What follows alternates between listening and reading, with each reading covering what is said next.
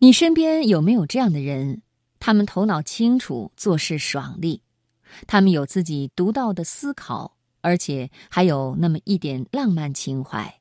跟这样的人交往起来，你会觉得很快乐，觉得生活特别有意思。今晚接下来的时间里，我们就来听什么样的人让人快乐。作者陈彦敏摘自《文苑感悟》。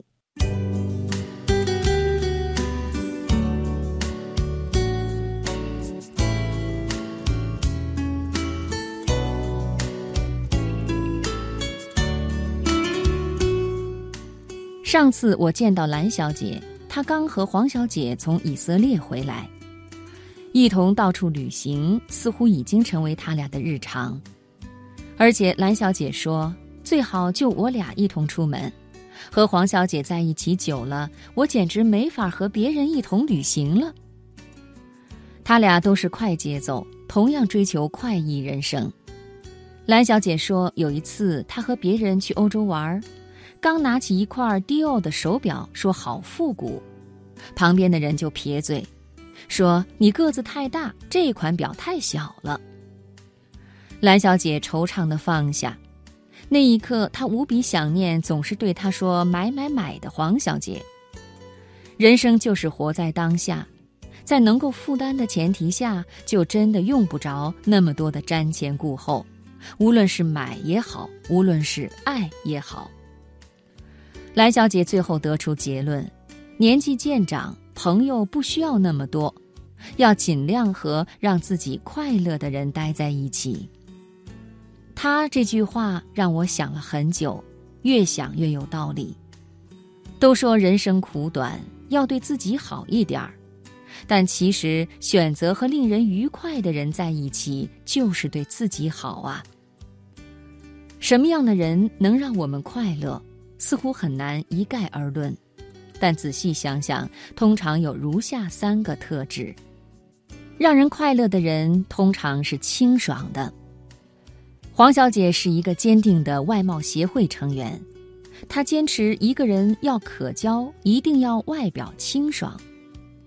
年轻时长得漂亮是清爽，看上去舒眉朗目；过了二十五岁。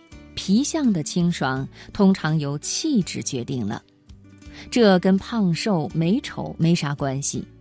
简单来说，八个字：头脑清楚，做事爽利。一个人头脑清楚，就会分清主次，分辨真伪，就不会常常走错路、看错人，不会在无谓的日常生活里损耗自己的能量。生活就会呈现出愉悦有序的状态。一个人做事爽利，就会杀伐决断，不会拖拖拉拉，懂得取舍，明白怎么样以最短的时间到达彼岸，会有好看的姿态和从容的气度。我真的不相信一个气质不清爽的人会给人带来快乐。当然，除了形式的清爽之外，清爽的人衣着整洁且眉目舒展，有着健康的体态和好闻的气息。看到这样的人，总会心情放松，因为你知道他们是爱自己的，他们不舍得让自己变得难看，更不愿意让朋友难看。所以和他们做朋友是安全的，他们会分外的知道人与人的界限在哪里。他们也会分外注重交往礼仪，不会过于自负，更有理解他人的良好意愿。他们最恨的就是把生活弄得一团糟，这种强烈的求好心理会让他们的生活越来越好。说到底，清爽就是一种人格，就是一种修养。让人快乐的人通常是独立的。你和很多人交往久了，就会觉得乏味，因为他们的内心世界单一。时间一久，你说上句，马上能估出他的下一句，这样的生活多么无趣。还有些说起话来煞有介事，好像真理在握，实则全是陈词滥调，从别人那里抄来的翻版理论。年纪小的时候容易受人蒙骗。但凡长大一点儿，你就会格外厌恶这种自作聪明的人。真正交往起来让人快乐、觉得生活特有意思的人，都是有独立思考能力的人。正因为他们独到的思考，所以你会借他们的慧眼看到不同的世界。一个有着独立思维的朋友，能够最大化的拓展你的思维半径，也能让你时时感到惊喜。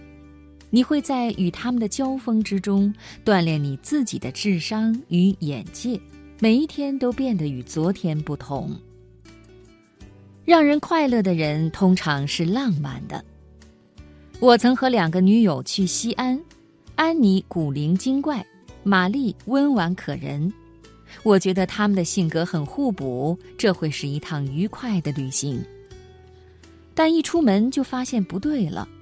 看上去温婉可人的玛丽太能抱怨了，从中午吃的那碗羊肉面太硬，到车厢里的卫生状况、列车员的脸色，最后她开始懊悔这趟出行，抱怨各种没意思。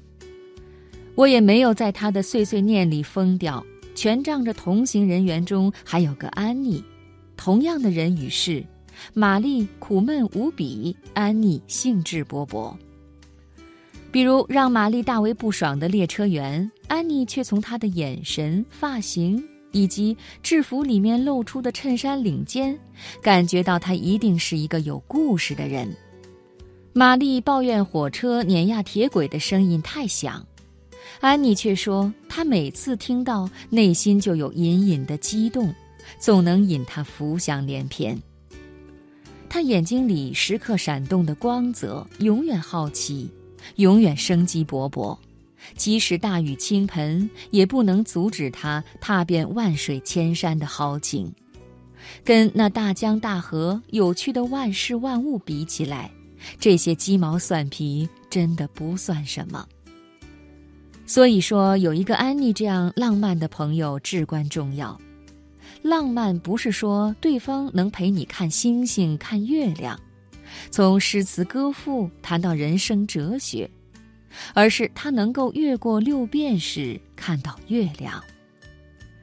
一个清爽的、独立的、浪漫的人，一定是让人快乐的。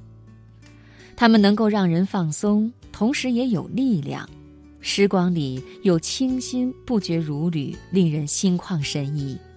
甚至能感觉到多巴胺的生成，让你坦然面对人生的难，最终实现整体性的上升。然而，这样的人实在太难找到。